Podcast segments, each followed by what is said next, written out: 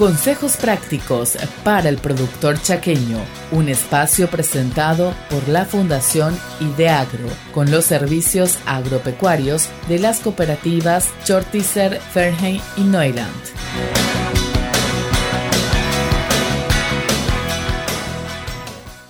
Muy buenas tardes, oyentes de ZP30. Les saluda el ingeniero Gregorio Mesa Jiménez del Servicio Agropecuario de la cooperativa Chortizer Trabajo en la estación experimental de Isla Poí. El tema que voy a tratar es sobre monitoreo de plagas en soja. En Paraguay la soja fue introducida alrededor del año 1921, expandiéndose como cultivo de producción agrícola recién en la década del año 60 e intensificándose su producción a partir del año 1968. En la región occidental empezó alrededor del año 2014-2015 y actualmente la superficie dedicada es de aproximadamente 60.000 hectáreas, concentrándose así en el Chaco Central, en los departamentos de Boquerón, Alto Paraguay y Presidente Aye.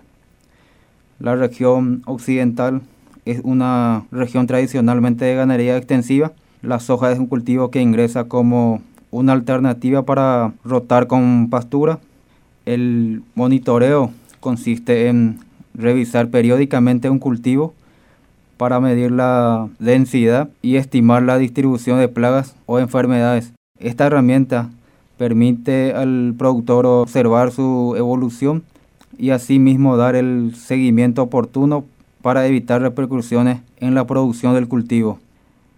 El monitoreo es importante porque permite al productor o al técnico saber cuándo aparece y cómo evoluciona un problema fitosanitario. Esto es indispensable para llevar a cabo estrategias de manejo que dañen menos al ambiente y que repercutan en lo mínimo al rendimiento y calidad del cultivo. La decisión de emplear un tipo de medida de control dependerá del umbral y del nivel de daño económico. Un adecuado monitoreo permite dar un panorama real del nivel de infección y infestación del patógeno en cuestión partiendo de lo anterior. El monitoreo se debe realizar con una frecuencia de al menos una vez a la semana en cada lote. En caso de niveles próximos al umbral o previsiones de que la condición ambiental pueda favorecer un alto crecimiento poblacional, se sugiere una mayor frecuencia. Volver al lote cada 3 a 4 días. Cuando se decidiera un control químico, se sugiere volver al lote dos o tres días después para verificar la efectividad de la aplicación. Para asegurar un muestreo representativo, se propone establecer estaciones de muestreo fijas en lo posible georreferenciadas a las que se volverá cada semana. De manera orientativa puede sugerirse realizar una estación de muestreo cada 10 a 15 hectáreas dentro de la unidad de manejo con un mínimo de 4 a 5 muestreos para lotes menores de 40 a 50 hectáreas. Las estaciones deben estar uniformemente distribuidas en el espacio. Si se distinguen ambientes diferentes dentro del lote, el muestreo, registro y decisión podría estar orientado a lo mismo dos, tres muestras en un ambiente y dos, tres en otro ambiente.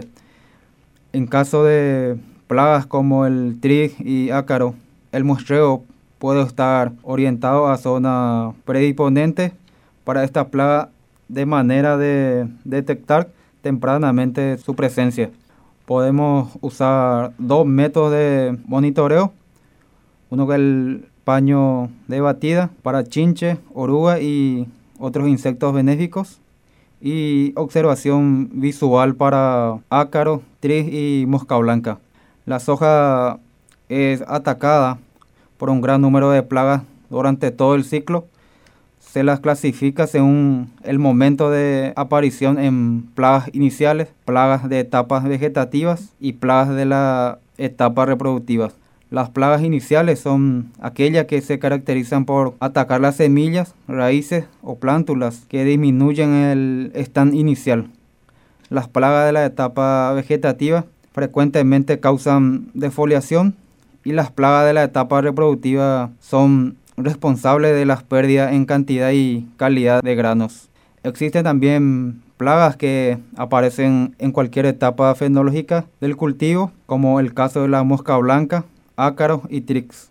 El monitoreo de las plagas más frecuentes debe comenzar una vez que el cultivo está implantado a partir de B2 o B3 y debe continuar hasta la madurez de cosecha. Para un correcto monitoreo es clave la frecuencia y distribución espacial del muestreo. En cuanto a las plagas iniciales, durante los siguientes días de la germinación y las primeras etapas de desarrollo vegetativo del cultivo, se presentan insectos del suelo que afectan las hojas, causando así daño de importancia. Los más comunes son el trozador, agrotis, y las larvas del complejo Spodoptera con la especie de Frugiperda. Esta plaga se alimentan de raíces, tallos y tejidos jóvenes, pero en ocasiones consumen completamente los tallos de las plantas pequeñas, causando así daños que se conoce como trozado. Cuando los niveles poblacionales son demasiado altos, los daños ocasionados al cultivo son tan graves que generalmente obligan al productor a resembrar. Las plagas de etapa vegetativa, encontramos la diabrótica, los perforadores de follaje, que son el más frecuente. Esto, las larvas viven en el suelo y se alimentan de raíces y nódulos de la soja. Los adultos se alimentan de las hojas y su daño se observa en forma de perforaciones circulares distribuidas en el follaje de las plantas. Ácaro y tric, esta plaga han aumentado su presencia durante las últimas campañas, a diferencia de orugas y chinches. Para esta plaga se sugiere realizar muestreo dirigido a áreas con predisposición a infectarse, rodeos bajos, áreas cercanas a montes. Una posible escala para determinar el nivel de infección es la siguiente. Nivel 0 o nulo, no se detecta la plaga en las áreas predisponentes. Y nivel 1 o grado 1, en las áreas predisponentes se encuentran las plagas en plantas aisladas. Las plantas atacadas presentan pocos individuos por hoja, menos de 4 a 5 insectos. Los tricks, los daños que ocasiona es la raspadura en las hojas, ocasionando así pérdida de áreas fotosintéticamente activas. Su nivel de acción es a partir de 5 a 10 individuos por hoja o una graduación de dos. Las condiciones que le favorece a este plaga es el ambiente seco y polvoriento y viento sur caliente. El estado crítico de las plantas es a partir de R1 aproximadamente. Especialmente se observan los puntos de crecimiento y brote de las plantas. Si hay deformaciones o necrosis, aumenta la graduación. En cuanto a ácaro, los daños al comienzo se observa puntitos blanquecinos en las hojas cerca de los nervios. Luego la hoja se vuelve amarillenta hasta necrosa. Producen tela y aparecen en manchones. Su nivel de acción al llegar a graduación 2. Las condiciones que le favorece son ambientes secos, polvorientos y viento seco.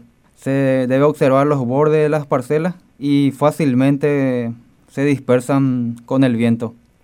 La mosca blanca, los adultos y ninfas se alimentan de la savia con su aparato bucal chupador, provocando así amarillamiento y deformación de hojas.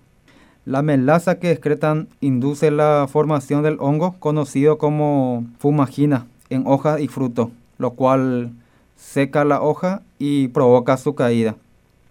En Australia y Brasil reduce el rendimiento hasta un 25%. Esta plaga ocasiona daño directo e indirecto. Daño directo al succionar la savia. Este es causado por las ninfas que son inmóviles en el vez de las hojas. Y los daños indirectos, el exceso de azúcar excretada en forma de melaza o sobre las hojas. Su nivel de acción es a partir del grado 2 o aumento de un por ciento diario de, de hojas infectadas. Las orugas defoliadoras se recomienda monitorear con paño vertical tomando cuatro muestras de un metro lineal alrededor del centro de cada estación fija. Es importante reconocer la especie y contar el número de individuos de cada una, ya que hay marcada diferencia en su voracidad.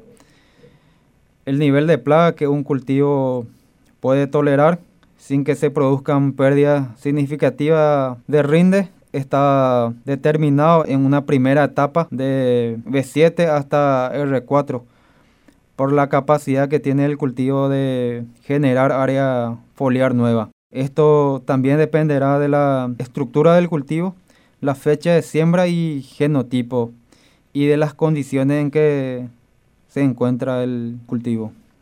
La anticarcia hematalis, las larvas recién nacidas se alimentan de las hojas, causando así daños ligeros, pero a medida que se desarrollan aumenta su voracidad y causan daño severo al follaje. Se alimentan de todas las hojas, excepto de las nervaduras central y nervaduras mayores. En ataque severo llegan a causar daño a las vainas. Su nivel de acción es a partir de 2 a 5 larvas por metro lineal. La característica que tiene esta oruga es que tiene 5 pares de falsas patas. Se mueve nerviosamente al tocarla o al caer en el paño. Los primeros instares se mueve de forma similar a las falsas medidoras.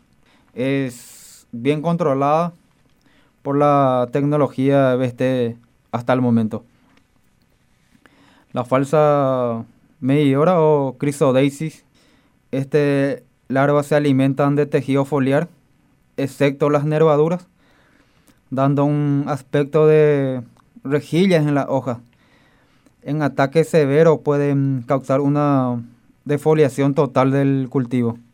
Esta plaga se ubica en el estrato medio de las plantas sin respetar las nervaduras de las hojas. Su nivel de acción es a partir de 3 a 5 larvas por metro lineal. Su característica es que tiene tres pares de falsas patas, es de color verdes con pináculos negros. Últimamente se puede observar que la tecnología BT no lo controla satisfactoriamente. El género Spodoptera, otra plaga que ataca también el cultivo de la soja. Es muy importante en la actualidad, ya que la tecnología BT tiene poca o nula acción sobre el mismo.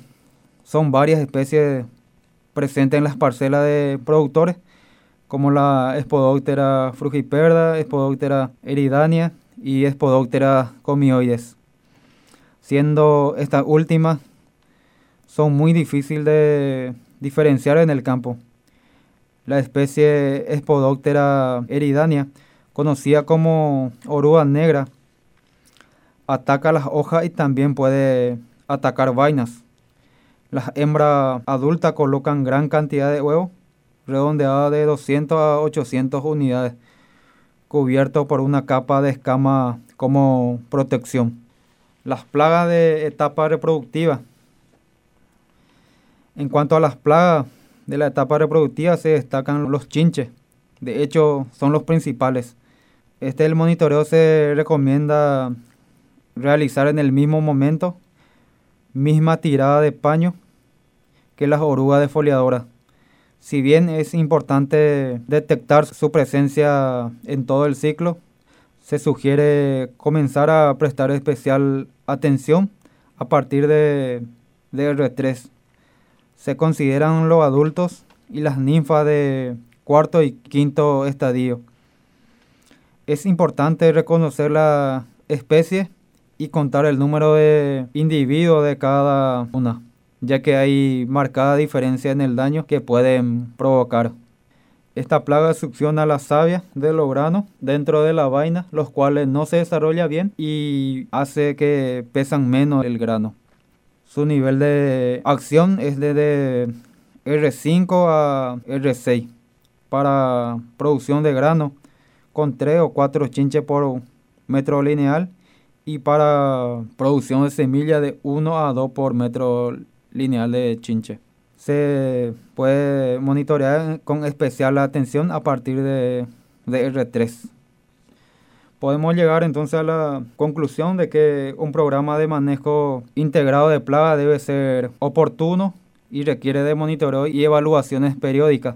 La correcta estimación de las poblaciones de insectos plagas y benéficos en el campo así como la cuantificación del daño causado por los insectos dañinos, es la base para tomar las decisiones técnicas de control.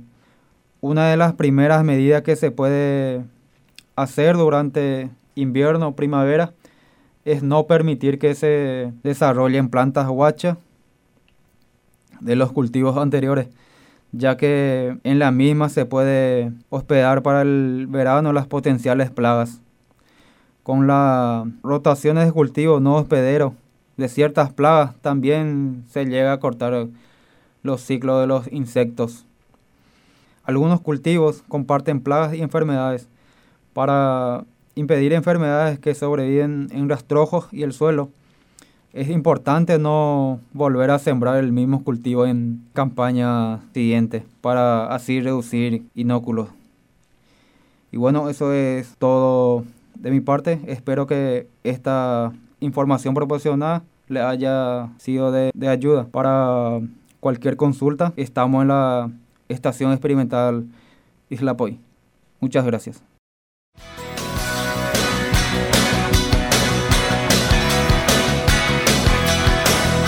Esto fue un espacio brindado por la Fundación Ideagro en coproducción con Radio ZP30.